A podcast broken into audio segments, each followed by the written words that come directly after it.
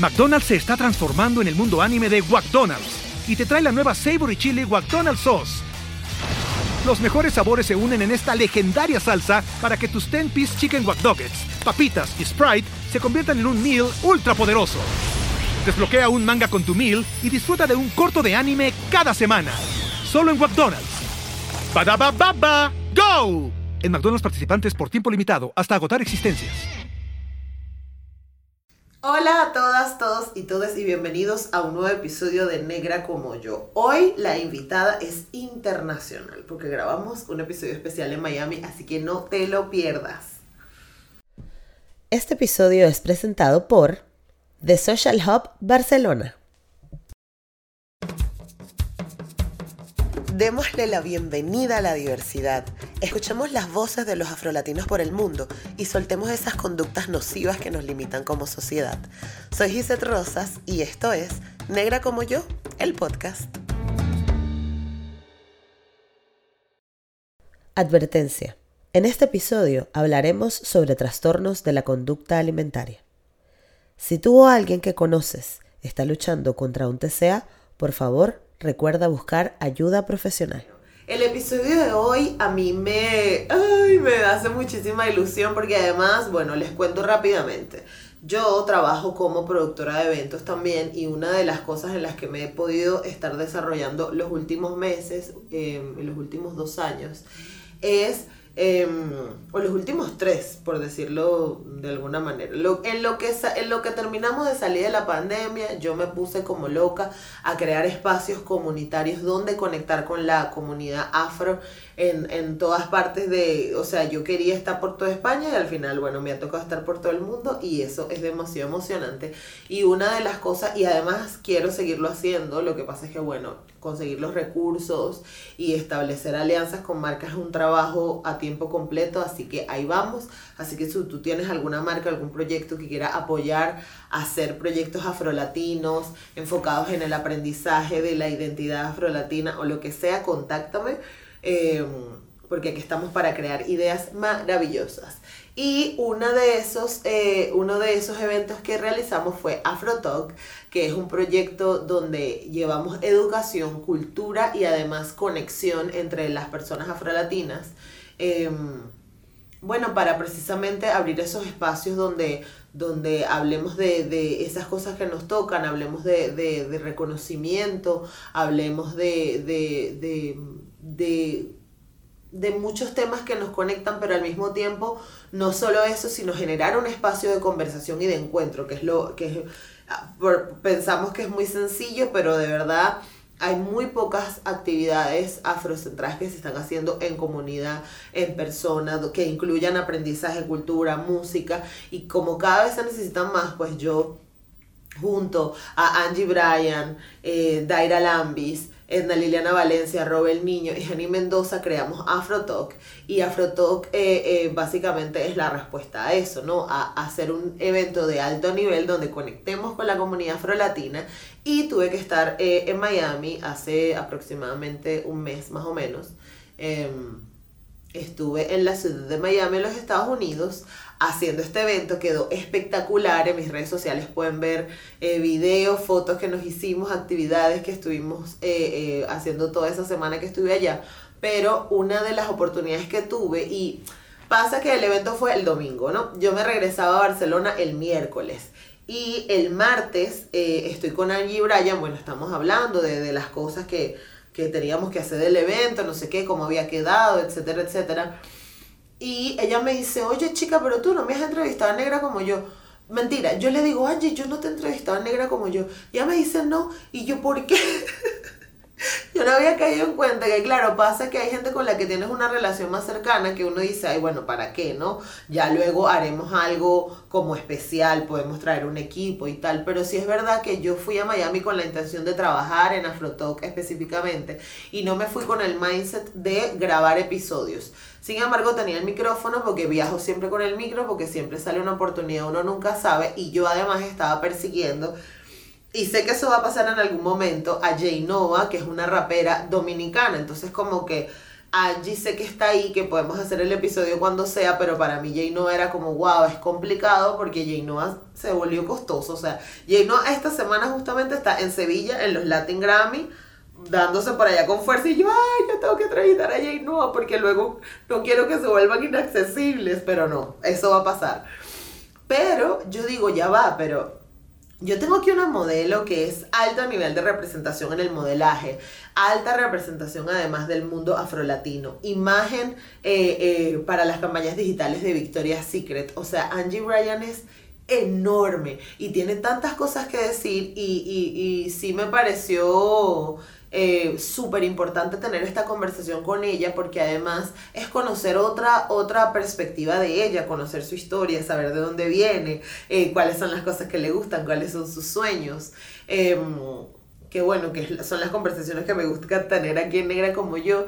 Y al final montamos rapidito un set en el edificio donde ella vive, buscamos rápido una cámara, yo me traje el micrófono e hicimos este episodio especial desde Miami junto a Angie Bryan. Si aún no sabes quién es Angie Bryan, antes de ir al episodio quiero contarte que ella fue una de las finalistas de Colombia Next Top Model y en Estados Unidos ella hace campañas súper grandes con agencias de modelos súper interesantes y todo ha sido a partir del momento en que, en que ella empezó a empoderarse de su origen, de su valor al mercado del modelaje y después hizo su transición capilar y ha sido una, una mujer que además no solo lleva eh, su identidad en cuanto a, a, lo que conversa y a lo que hace y al modelaje y su representación, sino que vocalmente le gusta crear espacios comunitarios.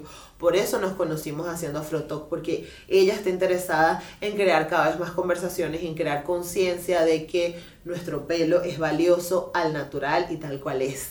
Así que yo estoy muy honrada de haber conversado con Angie y espero disfruten muchísimo este episodio porque lo hicimos con muchísimo cariño, corriendo ahí, pero, pero les gusta y además em, al final si te gusta puedes ir al Patreon, que tenemos un Patreon súper especial y además aprovecho también a que recordarte de que te debes de suscribir, de que si te gusta el contenido que estamos haciendo, suscríbete, déjanos estrellitas en Spotify, en Apple Podcast, que estamos ahí para, para hacer posible... Em, coño, estas conversaciones, porque son, son importantes, es importante tener estas conversaciones y queremos seguir haciéndolas, queremos seguir creciendo. Entonces, que tú estés ahí, así no sea monetariamente, sino desde la suscripción, desde escribirte, desde escribirnos por DM, desde seguirnos por las redes sociales, ya haces muchísimo, muchísimo, muchísimo. Y gracias una vez más a The Social Hub por dejarme eh, grabar eh, los intros y los episodios aquí. Eh, es un espacio, además de coworking, de co-living, de hostal, para los viajeros y para las personas que quieran crear conexión y descubrir nuevas experiencias en Barcelona. The Social Hub Barcelona está para ustedes. Así que bueno, los dejo y les dejo con la entrevista de Angie Bryan y nos vemos al final.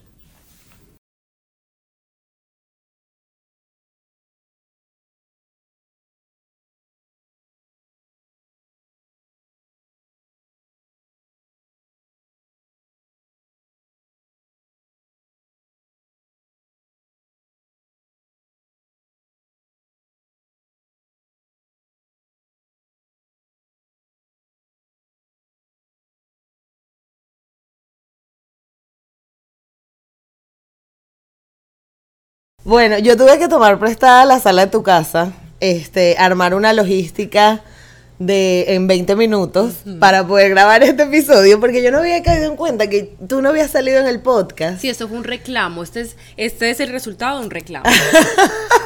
Con ustedes, Angie Bryan. Mami, qué emoción. Ay, qué bueno estar acá. O sea. Ay, sí. Teníamos que hacerlo, pero es lo que estábamos hablando antes, que ha sido todo un corre-corre y yo asumí que yo a Angie la entrevistaré en algún momento con todos los juguetes, igual. Esperemos que el universo nos manifieste la, hacer una temporada aquí bien con... Porque, marica, hay demasiada gente que entrevistar en Miami. Y creo que estaría chévere como hacer una temporada específica, pero no podía perder la oportunidad de hablar contigo y de conocer tu historia sobre todo porque además es muy bonita porque, o sea, literal, tú eres lo que se llama ser caribeña de verdad. verdad. Sí. Porque yo, por ejemplo, soy de Caribe, pero de Caracas. Sí, sí, sí. Pero tú eres de la, la crema del Caribe, de una isla, no sé qué. Entonces, cuéntanos un poquito cómo, o sea, de dónde salió Angie Bryan. Bueno, Angie Bryan, todo comenzó en Ajá. un mar de siete colores. San Andrés, Isla, Colombia, es el mar más espectacular que puede tener Colombia y sus alrededores. Ahí nació, nacieron muchos sueños. Inicié eh, como reina de la isla. Comencé Ay, como reina, sí, reinita. rein- ya, reinita regi- el regional, ahí algo pequeño, quedé Ok. de segunda ahí. Y ya cuando me gradué del colegio, me fui a estudiar a la universidad ya con Mm. mi abanderada reina de segundo lugar, pero bueno, muy orgullosa en mi casa todos. Ah. Angie, Angie. Entonces ya me voy para hacer la universidad a Medellín. Yo soy administradora de negocios. Ok. Y estando allá me sale un reality, Colombia Next Top Model. Ah, Entonces ahí ya comienza como la carrera, porque yo de verdad, a mí de verdad no me gustaban los medios, le tenía pavor. Esto que hago ya que me encanta y me fluye, le- no, no lo quería hacer para Te nada. ponías como nerviosa. Muy nerviosa y era otra historia, porque Angie Isleña, en la vida de isla es muy tranquila, ir al mar, comer un buen plato de rondón, de mariscos y estar en familia. Eso era mi vida en Y el en recocheo allá con la Y la recocha y estar Ajá. en la playa, obviamente. Eso Ajá. era para mí el pan de todos los fines de semana. Entonces, como que para mí, vida de espectáculo y vida de entretenimiento, no. No. Pero bueno, cuestiones del destino. Llego a Medellín y mi hermano era el que es el modelo de la familia. Dos metros, un hombre muy guapo, de Mm. Un color canela Hollywood. y Canela Hollywood. somos canela Hollywood. So, Canela Hollywood. Ok, Y ok. ahí me dice, bueno, Angie, vamos a hacerle al modelaje, porque ya te preparamos para señorita San Andrés, no salió para ir a Colombia, pues a señorita Colombia. Colombia, ok. Aprovechemos ya ese baja- bagaje que tienes en, no sé, en periodi eh, aquí en fogueo periodístico y con medios, vamos a sacarle provecho. Claro. Y ahí fue que salió el Mami, reality. eres flaca, chica. Ay, que hace uno no, con un cuerpo ojo, flaco. Ojo que yo pa- pas- pasó un proceso porque yo no era tan flaca. Ok. Sí, a mí me tocó bajar de peso. Wow, por la presión Si de. te muestro mi cédula, o sea, la ID de, de Ajá, Colombia, de. San Andrés, soy otra persona. Wow. Pelo lisa Ajá. y, Y redondita. Y redondita. Muy. Wow. Que yo era feliz. Yo Claro, era feliz normal, porque claro. yo comía sabroso, yo no me tenía que preocupar de nada. Ajá. ajá. Pero claro, llega uno a la ciudad, me sacan así literal de una isla y me ponen así. ¡uh! Ajá. a la ciudad y ahí Claro, ya empieza la presión, entonces que tienes que bajar de peso, eh, así no, y además bajar de peso y alisarte el pelo. Claro, claro. entonces claro. ahí comienza esa lucha interna porque yo no sabía lo que estaba sintiendo cada vez que me decían que me tenía que alisar el cabello. Yo decía, bueno, verdad, este cabello feo. Porque Hay que tengo, hay que alisarlo. alisarlo. Eso era lo que por, desde los 10 años me metieron en mi cabecita de que había que alisarlo. Entonces se alisó. Ok. Y- Y, vivías en Medellín con tu Viví en peli Medellín- lisa. Viví en Medellín con mi peli lisa. Estando en Medellín, en la universidad, veo a una mujer espectacular con un afro. Y yo la quedo mirando y digo, ese es mi pelo. Mm. Mi pelo e- era eso.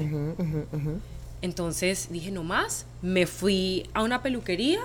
Me lo, yo le dije a mi peluquero, me lo cortas. Y él, "No, me lo cortas. Quiero volver a ver mis rizos. Esa fue mi primera transición. Ok. Ahí pasé mi primera transición, me creció mi pelo, tenía los crespos hasta acá, lo tenía larguísimo. Ok. Y ahí, con el pelo así, fue que ingresé a Colombia Next Top Model y era la única, obviamente, casi que la única mujer afro en, lati- eh, concurso. en el concurso y en la televisión colombiana, porque habían muchas mujeres de representación afro, pero lisas. Pero o sea, lisas, Pero claro. lisas. Mm. Entonces, me fue muy bien en el reality, quedé de las ganadoras, éramos cuatro ganadoras. Y ya después de ahí queda Miami. Viene mi, mi Ok, vida en tú vives en Miami. Miami, ok. Y claro, obviamente es como, o sea, ya Colombian Stock Model se convirtió en como que, bueno, ya esta va a ser mi carrera, o sea, o, o dudabas todavía, o sea, como, ¿cuándo te viste como siendo una profesional del modelaje? de la- Bueno, ingresando a Colombia Next Top Model tenía mucho sucio. Yo decía, yo ingreso a Colombia Next Top Model es porque mi familia, mis hermanos, Mm. mis amigos me decían, Angie, viene un reality, ¿cómo no vas a estar en el reality? Y yo, ay, no, ¿qué es eso? No, yo no voy a quedar, yo estoy muy fea. O sea, yo tenía otro concepto totalmente distinto de este cuerpo. Entonces, nada, ingreso al reality y en el reality me doy cuenta que me gusta. Porque yo no quería ser modelo, no me gustaba. Y bueno, presión de todo, por todos los lados había presión, amistades, familia. Y yo dije, bueno, por algo, yo siempre me he dejado llevar por como por lo que me vaya mostrando el universo. Yo dije, bueno, aquí me está llevando a algo, voy a voy a hacerlo. Y quedo como una de las ganadoras del reality, yo dije, bueno, tengo potencial. Claro. No sabía, no tenía idea fuerte. que tenía potencial. Y ahí ya me fui a Miami. Estoy en una Exacto. pasarela, estoy en una pasarela acá en, en, en Colombia, no, en Colombia no no, en Colombia Moda, estoy en una pasarela y llega una gente, porque así es como te encuentras. Ah. Claro, claro. Literal, o sea, como de película que llega alguien y te dice, "Hi, my name is bla bla Bla, bla, bla, bla. Estoy de vengo de Estados Unidos, me encanta tu perfil, somos de las mejores agencias de Estados Unidos, ¿quieres trabajar con nosotros?" Wow. Y yo así. Y yo, "Oh my god." y tú y la administración de mi Y negocio. yo y la administración de los negocios y todo lo que mi mamá pagó para la, para la universidad, como en que va a quedar eso. Y yo tenía una amiga al lado en ese momento, señorita Medellín, Wow. y me dijo, Angie, si tú no mandas tu perfil, yo mando el mío porque esa es la mejor agencia y te va a cambiar la vida. Y yo, yo ni sabía cuál era la agencia. Ya. O sea, no tenía ni idea. Claro, Entonces, claro. nada, hice seguimiento, hice todos los papeles y vine a Estados Unidos. Wow. Con a seguir mis sueños de modelaje. De porque ahí comenzó, ahí comenzó, en ese tránsito entre Colombia Next Top Model, eh, una de las ganadoras quedó como chica águila, chica Ah. águila es como chica polar. Claro, qué fuerte. Quedó que chica águila un año. Ok. Y ya después, inmediatamente termina mi chica, mi chica águila, me vengo para Estados Unidos. Ah, ok, wow, tía. Ok, entonces, claro, en ese momento es que tus sueños de modelaje Sí. se empiezan como a construir, como que, bueno, podemos sacarle de esto. Podemos sacarle jugo a esto. Y ahora bien, ¿cómo fue la experiencia? O sea, porque la diferencia de la industria del modelaje en, en, en Latinoamérica debe ser completamente distinta a lo que es aquí en Estados Unidos, ¿no? Hay como Claro. una rigurosidad, o, O cómo sea, te trataban. La o sea, verdad, desde que yo llegué, llegué a una casa estudio de modelos. O sea, Crazy House, Ajá, literal. claro. 10 modelos viviendo en una casa, Mm. todas queriendo estar más raquítica que la otra. Una vomitaba, la otra se tomaba las pastillas para estar, no comer, la otra se metía algodón literal en el estómago para no comer. Sí. Pero yo enfocada, haciendo ejercicio, yendo a la playa. Y la verdad no es tan fácil porque la agencia te, te da todos estos eh, tiquetes, hospedaje, pero después con todo tu trabajo tienes que pagarles. You have to pay back, sí o sí. Entonces, claro, llego. No fue tan fácil porque uno piensa que va a llegar y, mejor dicho, se le van a llover mil trabajos. Claro, claro. No, toca que te conozcan, toca, toca un poquito también de suerte. Exacto. Entonces, en ese poquito también de suerte y esperar a que me saliera, ahí conocí a mi primer marido. Mm, ok. King, king, king, king. Ok, ok, ok. y en, bueno, pues algo, eso fue muy rápido. Ajá. Y ahí empiezo, ya estando en, mi- en la casa con, mi, con, con este personaje, Ajá. empieza todo. Ah, bueno, mi directora de la agencia me dice que, me te- que hay que hacer un cambio. Ok. Y ahí es cuando empieza la, Las- transforma, la transformación y de mi cabello. Ok. Yo llegué pelo rizado. Ajá. Yo estaba feliz con mi pelo Claro. rizado. Na- o sea, ella. Ah, ¿verdad que ahí te mandan a alisar de vuelta? Ahí me mandan a alisar de vuelta. Y ahí es cuando principalmente comienza como esa batalla interna, porque este Mm. personaje me dice, Angie, me- tenemos que hacer cambios y hay que alisarte el cabello. Mm. A mí casi me da algo. Claro. Y pues obviamente es una de las agencias más reconocidas de Estados Unidos. Mm. Claro. La directora te está diciendo esto, hay que hacerlo, porque tú quieres ser la top model. Claro, claro. Entonces lo hice, me corté, o sea, me alicé el cabello, me mandaron a Nueva York a hacerme esto. Mm. Y cuando después pasa toda esta revolución, es que comienza como esta... A mí no me gusta llamarle activismo, yo no sé cómo le... Es activismo, mami, es así sea activismo. que no fuera como una cosa Lo que pasa súper es que, agresiva. sí, o sea, a mí, ¿sabes qué? Una, una activista amada eh, me enseñó eso. O sea, como que precisamente el activismo es ser un, un representante Claro. para los demás. No, no es que tienes que estar cayéndote a piedras en la Ah, calle para poder ser ok, un activista. Sí, por- Tú por puedes ejemplo, hacer activismo porque tú estás educando al respecto. Cuando me dieron el premio, yo decía, pero. Dios mío, pero si yo no estoy en la calle, como. Pero desde ese entonces, que eso fue hace ya seis, Claro. Siete años, empecé. Yo dije, bueno, ¿sabes qué? Yo estoy muy aburrida con este pelo alisado, me lo voy a cortar, no le voy a prestar atención a más nadie y voy a callar todas esas voces que me dicen Claro. cómo verme, cómo me tengo que ver. Y empecé a hacer videitos en mis redes sociales de cómo tratar el cabello rizado, qué productos usar, el make-up, que también para, el make-up para nosotros, para mí era un dolor de cabeza porque me dejaba más blanca, me dejaba, el tono No era... tenían tu tono, No tenían mi claro. tono y... Ahí fue que comenzó mi activismo Claro. en las redes sociales, que eran claro. por medio educativo, por medio de estos, de estos videos. Claro, claro, claro. Entonces ya tomo la decisión de cortarme el cabello por aquí así. Adiós, o sea, literal me quedó aquí. Ajá. Y empieza un proceso hermoso porque, claro, me lo corto por aquí y como que los rizos... ¡uh! Ok. O sea, no salieron de una vez, pero sí había como una, una historia ya que mi cabello estaba como que respiró. La historia la recordó literalmente. Y ahí me, me acuerdo que ese día lo posteé, puse un antes y un después con las puntas así de queratina horrible. Ok. Y cuando me hice el corte hasta aquí, todo el mundo era como... ¡Wow! Guau. ¿Qué es este cambio? Y yo sí. ¿Y en me la, agencia, en la agencia te dijeron algo? No. No, Pensé que me iban a decir algo, pero no me dijeron. Yo llamé y dije, me corté el cabello. Y ellas, it's okay, send us a picture. Y yo, Ajá. ok, les voy a mandar una foto. Porque me corté el cabello a las 6 de la mañana en Nueva York, en un Fashion Week. Mamita, claro. Yo, o sea, no aguantaba más. No aguantaba más, me lo corté, me lo corté. Y fue la mejor Pero- decisión que pude haber tomado en mi vida. ¿Qué te estaba pasando en ese momento que fue como algo tan radical que tú no pudiste esperar llegar para tu casa a hacerte un corte como ese? Coño, porque... No, pero ojo. O sea, como te digo, a mí el destino, el universo, siempre me presenta a los personajes que me tienen que presentar y los momentos que tienen que suceder. Ese, me acuerdo que estaba lloviendo en Nueva York, así super dark. en Nueva York. Claro. Nueva York siendo Nueva York. Exacto, exacto. Y yo, no sé, yo quiero hacerme algo con este pelo, nada que ver, ya no aguanto más, yo iba a cumplir 30 años. Ahí viene el recuento de las edades. Claro, claro, claro. Voy a iba a cumplir 30 años y dije, no más, yo necesito un cambio. ¿Sabes que cuando yo- la de los 30 como que... Sí, el retorno de Saturno. Entonces yo dije, algo tiene que pasar. Y cuando yo estoy diciendo todo esto, estoy en un café en Nueva York, llega una amiga con un estilista, uno de los mejores de Colombia. Y yo, Marco, por favor, ayuda, mírame este pelo. Yo me acuerdo que le dije, mírame este pelo. Me dijo, sí, necesitas como un corte. Le dije, no, quiero quitarme todo lo que más pueda de queratina. ok, Me dijo, bueno, estás mañana a las 6 de la mañana en mi hotel. ok. Fui a su hotel a las 6 de la mañana Mm. y el man, ¿estás lista? Yo sí, Sí. I'm ready. O sea, me cortó lo que más pudo. O sea, Claro, fue bajo la supervisión de él, él me claro. lo cortó, no fue y que tú yo lo tenías como por la cintura y te lo dejaron, y te lo dejaron, claro, me lo dejaron aquí. En la, en la mejilla, wow.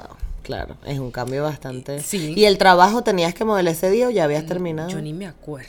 O sea, yo estaba a lo, o sea, yo iba con un propósito de cambio literal y fue Claro. como que ahí está. No tuve repercusión en el trabajo, al revés me veía, me sentía como sexy, no sé.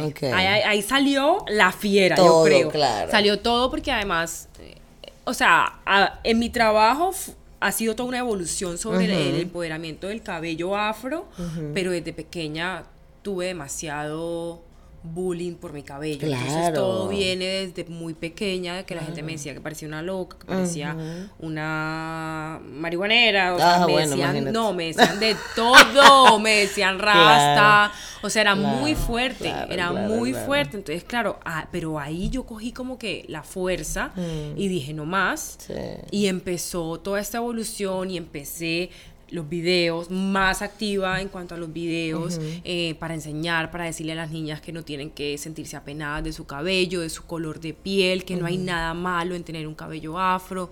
Yo siempre digo que tienen que como que rodearse de personas que amen tu cultura, que te amen a ti como persona, con tu color de piel, con tu pelo, que te lo celebren.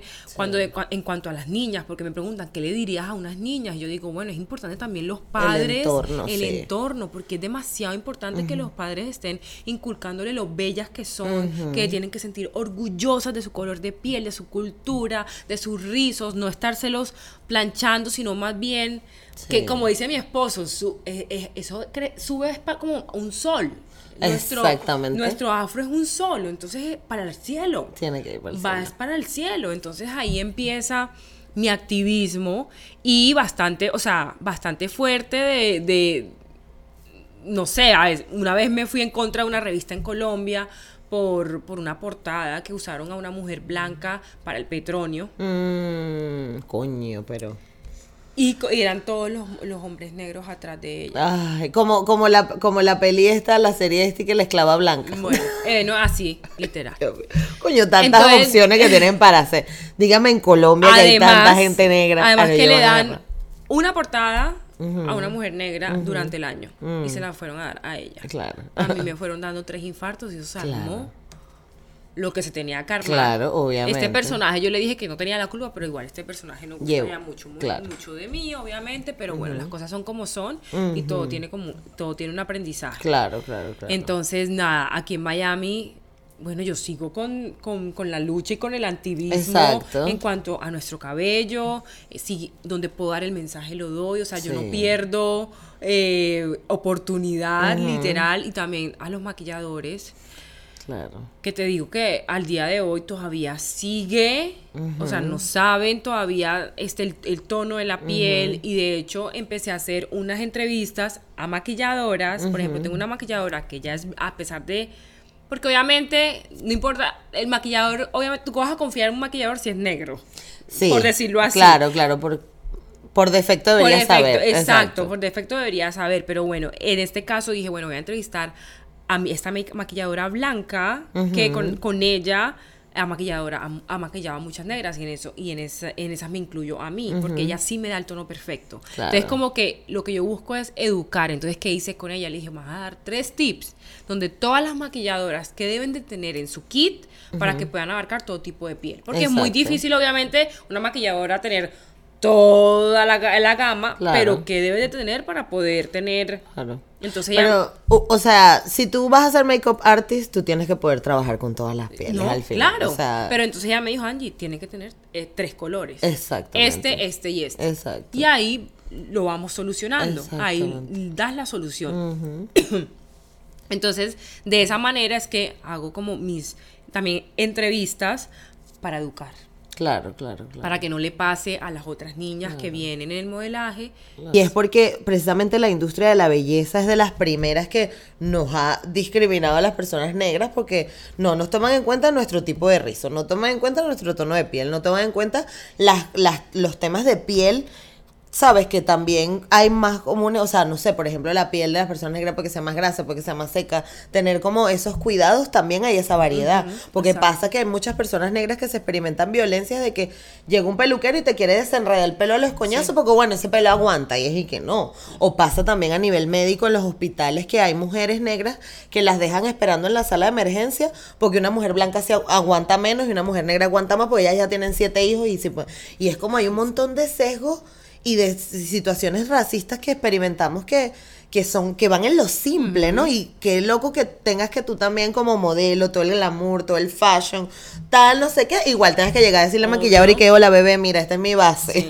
y Rihanna sacando 55 tipos de tonos de piel y esta gente no se entera todavía. No, y me pasó, estuvimos hace, nada, dos meses en una producción. Y llego yo y le digo a la, son dos maquilladoras, una jefe y otra como la asistente, pero que también sabe cómo manejar todo eh, sobre el maquillaje. Y le digo, yo traje mi base. No, no te preocupes, yo tengo todo, te voy a dar el color. Empieza ella a echarme el maquillaje. Me va dejando como gris. Claro, siempre pasa. Y yo como, se lo tengo que decir, le dije, ¿qué piensas de mi maquillaje? Dije, no siento que está bien. Lo que pasa es que las modelos nos caracterizamos, yo no. Por eso le digo a las modelos, hay que estudiar para que puedan hablar, para que se puedan comunicar. Porque yo, por ejemplo, le dije, le dije, "Está estoy muy blanca, estoy muy gris, no sé, o sea, no está llevando, Y la miré y le dije, te lo dije. Es como que te lo dije, pero ya no. Y que además no le gusta. Mm, claro, por Les da supuesto, rabia. claro, porque él es el make-up artist Sí, o ella es la make-up sí, artist. sí, y a no les gusta y dicen que nosotras eh, estamos con nuestro tema Ajá, racial, ajá, raci- que todo el tema tiempo racial todo el tiempo sí. entonces yo dije pero mija entonces me, me voy a quedar callada el día en el que me dejen literal perfecta la piel Claro, exacto, exacto. Como tú ahora, marica, parece que no tuviera ni maquillaje, que inicia, de verdad.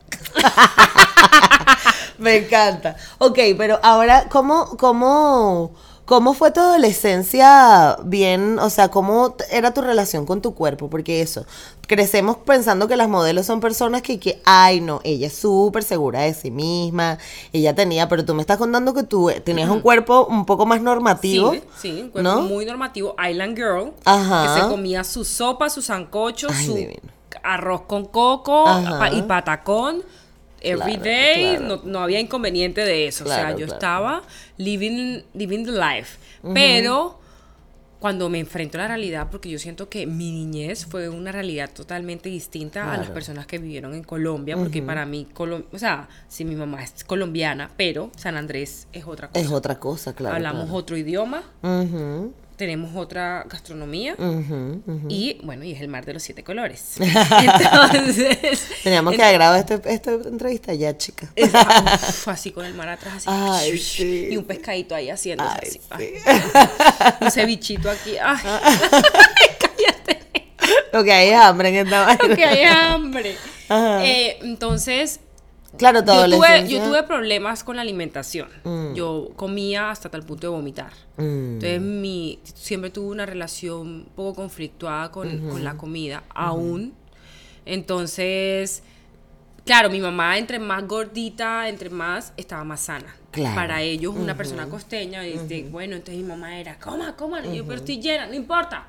entre más usted coma, mejor de salud se va a ver. Entonces, ahí yo no tenía conciencia. A mí no me importa. Yo como que era muy libre. Es que yo creo que con la libertad que crecí, ya eso no va a volver, no va a pasar nunca, porque no habían redes sociales.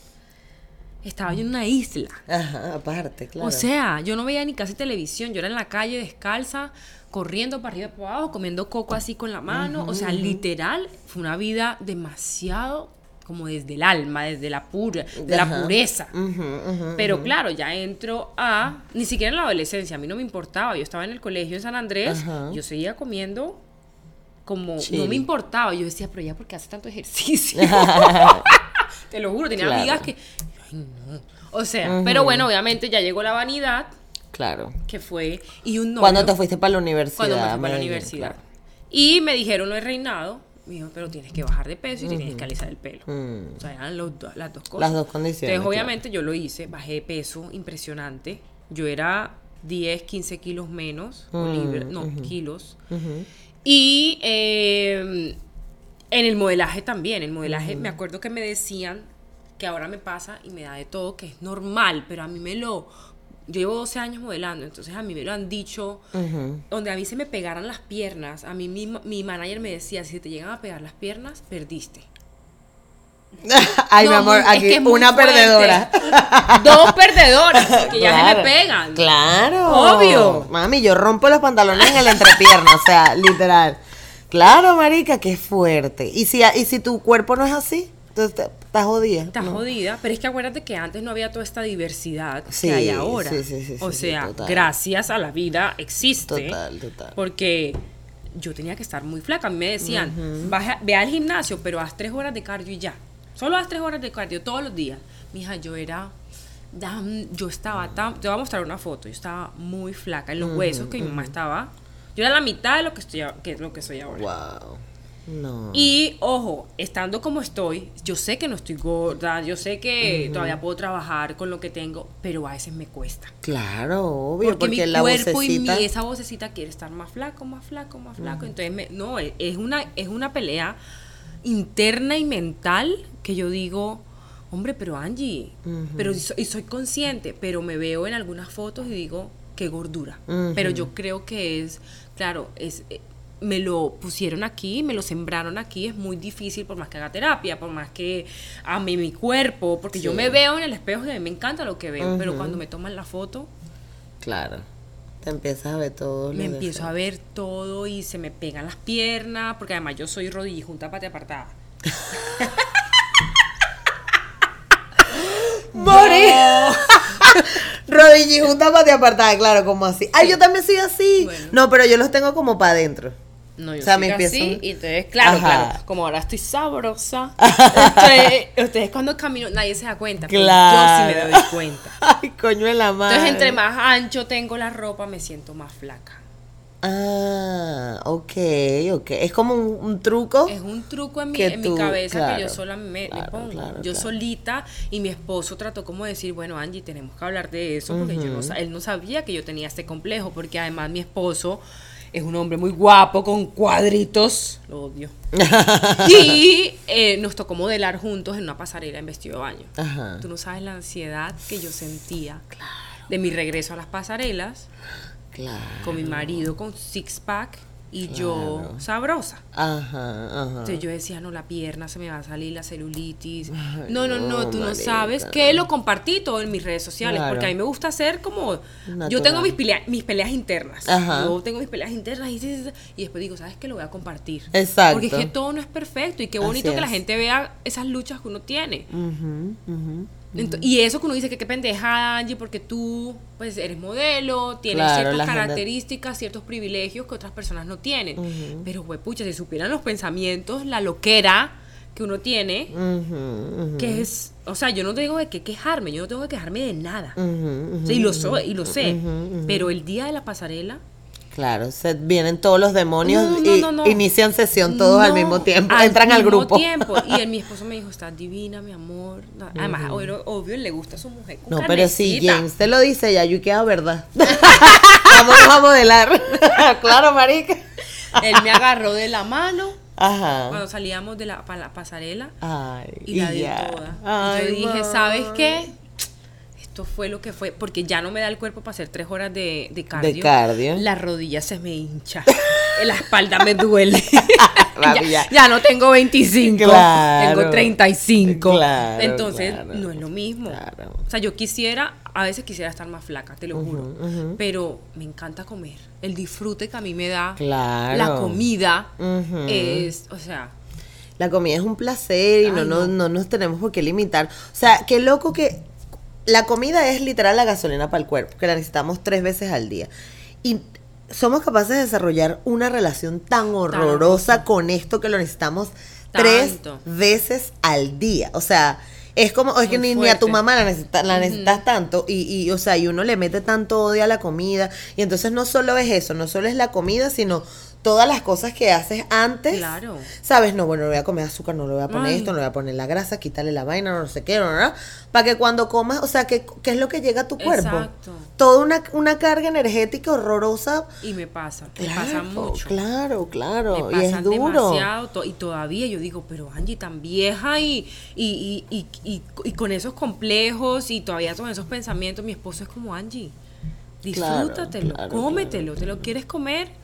Claro. Porque bueno, me, me estaba pasando todavía de que llegaba a tal punto de llenarme que tenía ganas de, de vomitar. Claro, claro, claro. Entonces ahí dije, bueno, no, Claro. tampoco. Y es el cuerpo recordando Claro, también ese hábito claro, que, que que- tuvo por mucho tiempo. por claro. mucho tiempo.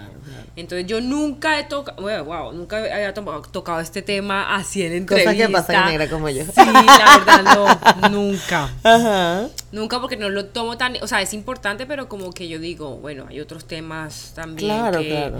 que, bueno, al que siempre vamos y es al empoderamiento de la mujer afro y todo este tema, pero bueno, qué bonito también poderlo tocar y ver que, que ajá, que nosotras... Que hay reali- no, y que eres hay- real, marica. O sea, y eso habla además muy bien de ti. Sí, como que... ¿Sabes? No, lo que pasa es que una vez escuché a una chica diciendo que no me podía quejar porque yo era casi que perfecta. Y dije, entonces yo no puedo decir que estoy triste, no puedo No, decir que me siento mal, no puedo Ajá. decir... Porque también tengo mis cosas mentales, yo qué sé. Y entonces es bonito cuando... cuando No eres una persona, marica. Claro. Entonces mi esposo es como, you are a person. Ajá. Punto. Claro, claro, y tienen derecho a sentir y tienen derecho a, a tener todos estos pensamientos que también es bueno trabajarlo. Entonces vamos a hacer un poquito más de ejercicio, vamos a ver qué está pasando con la rodilla. Exacto. Vamos a ver qué está pasando con lo... Pero bueno, Ok. creo que No, en general. No, y tú eres, o sea, marica, además, o sea, ustedes no saben la vibra de Angie, lo, o sea, lo maravilloso que es estar alrededor de ti. O sea, sí, o sea, eres una persona que además no solo, porque la belleza física, Sí. marica, la puede tener cualquiera, o sea, eso se paga, ahorita Sí. se paga, literal. O sea, tú quieres tener el pelo así, te lo Ah, pones así. Pero la personalidad y la actitud, y yo siento que siempre conectamos mucho por eso, por ese. O sea, estamos todo el día hablando del sancocho, de la vaina, del río, de la playa, la recocha.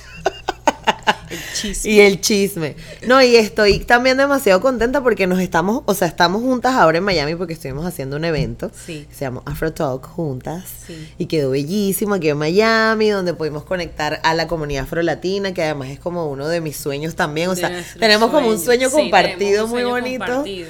Y, y, y ha sido como que muy fino también poder trabajar juntas, no solo compartir a través de las redes sociales, sino es- tra- trabajar por algo. Exacto. Y la partimos con ese evento. Sí. Quedó bello, ¿Tú? quedó bello. Nuestra Quedó bello. productora. Exacto. Recuerden No que soy productora también. Sí, exacto. aparte de podcast. Se hace de todo un poco. Exacto. Además de, este, además de este sueño compartido que tenemos, que es crear espacios para que la comunidad afrolatina se conecte y aprender y crecer y tal. ¿Cuáles son tus sueños? O sea, ¿cuál es tu, cómo te ves tú en, en unos años si alguna vez has pensado en eso? Claro, o sea, yo quisi- eh, quisiera tener un canal de televisión de Ay, mujeres afro. Ay, sí. O sea, donde, no- donde nos sentáramos así, eh, Ajá. pero nuestro set. Claro, nuestro magazine, nuestro, noticiero, nuestra novela. Ay, exacto. deseo. Donde todas podamos traer temas afrocentrados, Ajá. pero de la moda, acá Ajá. nuestros otros temas periodísticos, afrocentrados, la otra, ta, ta, ta, o sea, cada una trae un aporte Ay, desde su punto de vista, pero que seamos nosotras presentando. Me encanta. Un not- ay no, o sea, Mami, me, lo, me lo sueño. potente, me lo, me gusta. me lo sueño con, o sea, sería mi mayor sueño. Y bueno, yo quiero ser mamá, ¿será que eso ya Claro. de, no sé, me, me sueño con ser mamá, o sea, una vaina. Claro, y tú serías una muy buena mamá. No, sería una vaina loca, o sea, yo, ay no. Yo cada vez que, que tengo como un retraso, yo, ay, de pronto. Pero no, no, no, después digo, ay no, toca trabajar más, toca hacer más cosas. Claro, claro. El niño no, el niño tiene que venir. Bueno, mi mamá dice que Dicen el niño que el viene niño con viene con el pan debajo del brazo. Ajá, pero- niño, ajá, no sé. Eso será. No sé. Bueno, yo te voy a decir una cosa, mami. En lo que ese niño, niña o niñe se permita ya monetizar contigo y con Es, eso es lo que le digo a mi esposo. Le digo, mi amor, deberías empezar a trabajar desde ya en ese niño, Amor. niña o niña, todo, para que pueda monetizar. Monetizar, claro. Porque ese niño va a salir. Claro que. Ustedes no saben. Se- 70% black dark chocolate. Chocolate Hollywood. Exacto, para Dar dejar- chocolate Hollywood. me encanta, me encanta, me encanta. Pero sí, yo creo que sí serías una muy buena, una muy buena. O sea, yo me sueño, me sueño. Igual tu carrera en los medios, este, ¿qué estás haciendo ahora? Porque estuviste por ahí dándote con fuerza. Ay, sí. Bueno, estoy de embajadora de Victoria's Secret. O sea. Qué no, que esto no importa. Bueno, un sueño cumplido. Soy la primera mujer afro-latina en crearles contenido a Victoria's Secret.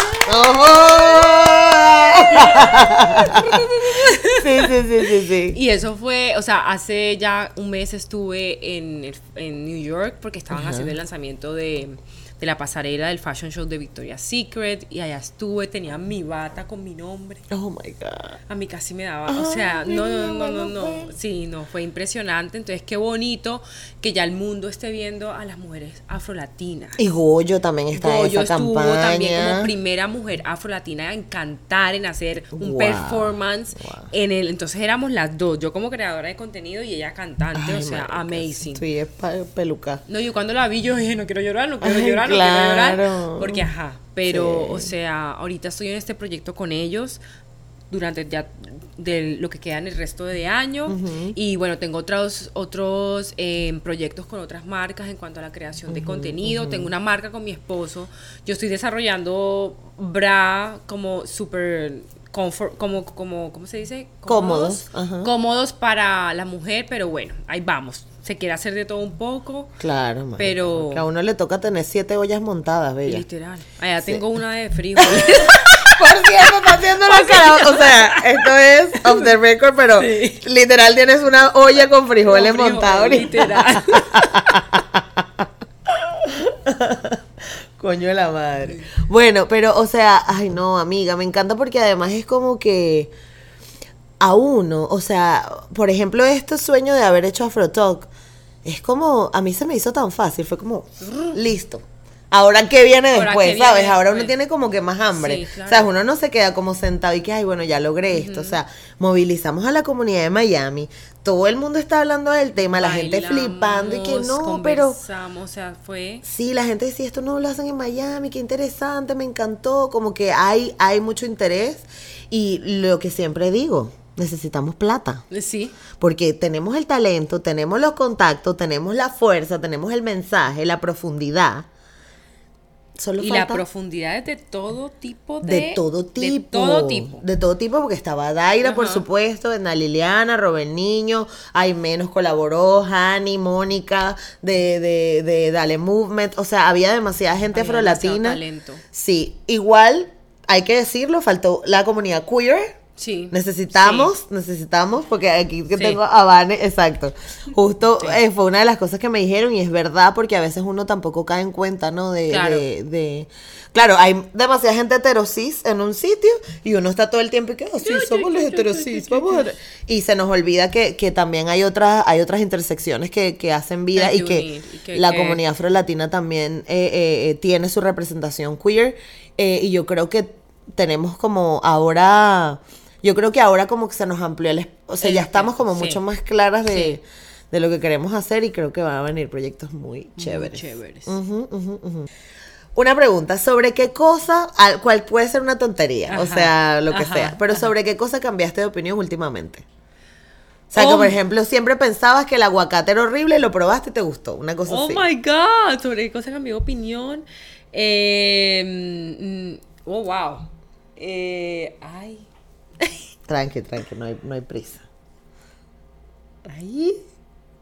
¿Sobre qué, qué cosa, cosa cambiaste cambié de opinión? ¿No te acuerdas de algo? Hablando con James, a lo mejor. Bueno, Me encanta. Señorita Colombia, ¿sobre qué cosa Eh, cambió de opinión? Una ropa. Claro, una comida que no te gustaba, o una pieza de ropa que de repente. Ah, bueno. eh, Ajá. Ah, pero es una bobada. Claro, ah, claro. ya, ya, ya. Bueno, hoy que limpié el closet, Ah. saqué un montón de cosas que me que decía que me encantaban, pero yo dije no. Ya, ya no, cambiaste, ok. Ya cambié de opinión. Ok, eso no. ok. Eso no. Eso está buena, eso está buena. A veces Bueno, pasa cosas que, nos acá- que nos dimos también cuenta, en- en- cuenta es que las Sí. personas que no aportan para afuera. para afuera, para la calle y sin miedo. Exactamente, y sin Sí, miedo. sí, sí. Aporte o todos en la en el piso o todos en la cama. Exactamente, exacto, eso me gusta. Muy bien.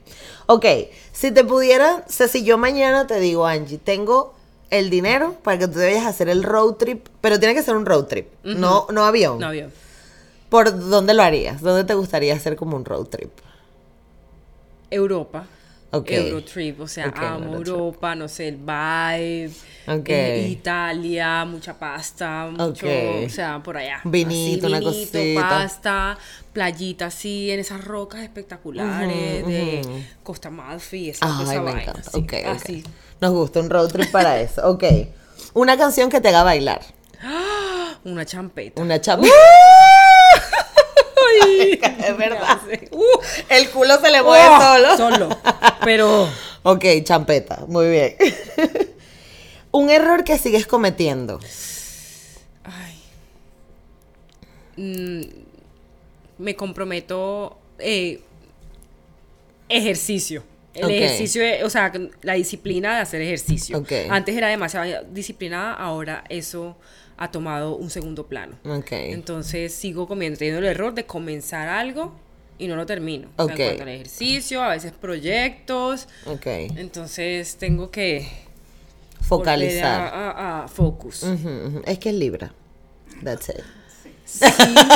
Eh, ay, bueno, entonces eso me da como un alivio. Claro, mami. eh, Sí, tú reconcíliate con eso. Ah, bueno. Ya lo agarrarás, ya sabes que si Sí. necesitas un Aries que te, que te mueva la vida, tu mamá, la mamá de Angie es Aries, por ejemplo. Ok, ok, ok. Y ahora bien, si no existieran, esto es importante, si no existieran las redes sociales, ¿cómo crees tú que tu vida sería diferente?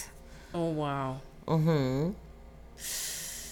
Claro, porque debo pensar por dónde canalizaría los mensajes que salen por mi piel. Bueno, yo creo que me hubiera, me, me hubiera buscado sí o sí un trabajo en televisión fijo. Ok, ok. Pero a toda, porque yo tengo que hablar y tengo que transmitir un mensaje. Sí, sí, sí. Y, pero si de pronto mi vida fuera menos caótica en cuanto al- a, a la comparación. Verga, Menos comparación. Muy importante Menos eso. com- Creo Sí. que redes sociales, yo soy muy agradecida de las redes sociales, pero el, el nivel de comparación y de Sí. angustia que uno vive a través de la por las redes sociales es, Sí. es muy grande. Sí, sí, sí, sí, sí, es yo verdad. creo que fuera un alivio, pero bueno. No tener que estar comparando. Sí, sí, chama, eso es demasiado. Así que quienes estén viendo o escuchando este podcast, olvídense de huevonadas. Sí. De estar pensando que si el otro lo está haciendo, que si. Dígame con los números de seguidores. Ay, no, eso cállate. es un show. Sí. Eso es un show que. que no vas a un evento si no tienes más de 100 mil seguidores. Yo, ay, no, ¿qué es eso? si aquí estudiamos, si aquí preparamos, si hay lo que hay es, mejor dicho. o sea, a mí lo que yo sé y todo lo que tengo Claro. que decir no me lo mide un número no de me lo el seguidores. número de seguidores. Y claro, pero hay gente como que, por ejemplo, hubo una época, yo no sé si ahora se llevará tanto, pero había una época que la gente compraba seguidores Ah, a total. saco. Solamente por tener el swipe up que te daba los 10 mil o hacer un montón de cosas y era como que toda la vida estaba condicionada a, lo, a la tendencia, a lo que estaba pasando en las redes sociales, lo que estaba haciendo Anja, lo que estaba haciendo lo otro. Y al final las redes sociales son medios masivos. Cuando Sí. tú tienes un medio de comunicación así, tienes que estar seguro de lo que estás que- diciendo. No puedes estar pendiente de cuánta gente te ve. Y es demasiada información, yo Dema- siento. hay demasiada Ay, no, hay información. demasiada Demasiada. información, demasiada información. Entonces, sí, redes sociales es amor y odio. Sí, exacto. Muy bien. Bueno, bebé, Bueno, gracias por esta gracias. entrevista. Vamos a hacer un- unos minuticos ahorita del Patreon porque hay que sacar unos chismes por ahí de quién es el personaje. Y Hay personajes y hay nombres que lo vamos a decir únicamente en Patreon. Así que si quieres saber, tienes que irte para el Patreon. Gracias a todos por conectarse. Gracias a ti. Angie Ryan a mí me ha dejado lecciones increíbles y una de esas es que no hay que dejar de soñar y no hay que dejar perdernos la cabeza por cualquier locura que veamos por ahí. Así que gracias Angie por acompañarme en este episodio. Te quiero muchísimo, te mando un abrazo enorme y gracias a los que se conectaron y a las que se conectaron en este nuevo episodio. Espero les haya gustado y si quieres escuchar más chismecitos y quieres enterarte de las cosas que dejamos en Patreon, voy a hacer una entrevista especial, o sea, hay más contenido en el Patreon sobre Angie Ryan y sobre su historia, así que te invito a verla por allá en patreon.com barra negra como yo, que estamos en todas partes como negra como yo, y gracias por estar un episodio más. ¡Mua!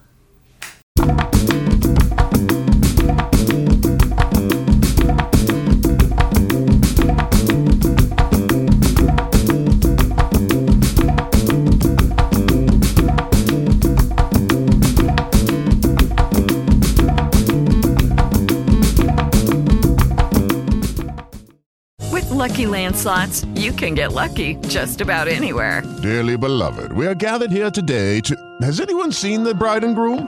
Sorry, sorry, we're here. We were getting lucky in the limo and we lost track of time. No, Lucky Land Casino, with cash prizes that add up quicker than a guest registry. In that case, I pronounce you lucky. Play for free at LuckyLandSlots.com. Daily bonuses are waiting. No purchase necessary. Void where prohibited by law. 18 plus. Terms and conditions apply. See website for details.